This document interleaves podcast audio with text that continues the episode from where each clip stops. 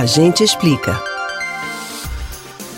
Qual o pensamento que você tem quando deseja saúde a alguém que acabou de espirrar? Ou a reação é tão automática que você nem pensa no significado?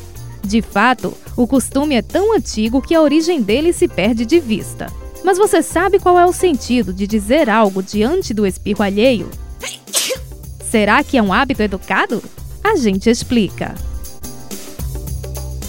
Hoje, quando alguém espirra por perto, é comum que as outras pessoas fiquem um tanto tensas, até ouvirem do espirrador um comentário como: Não é Covid, não, gente, é rinite. Bom, seja qual for a causa do espirro, a resposta comum de quem o testemunha no Brasil é saúde. Nos países de língua inglesa, se diz bless you, que vem de God bless you. Em tradução livre, Deus te abençoe. É fácil imaginar que se trata de uma forma de desejar o bem-estar de quem talvez esteja doente.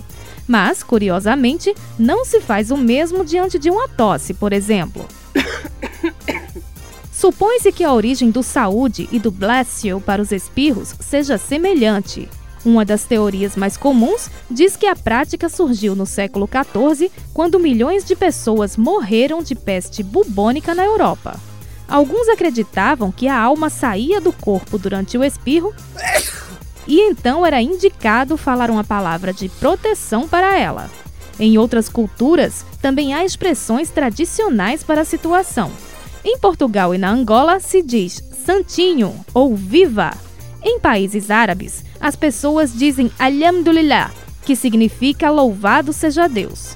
Os hindus dizem algo como viva ou viva bem, na Rússia, se diz o equivalente a seja saudável. E se quem espirrou foi uma criança, ainda se acrescenta cresça forte.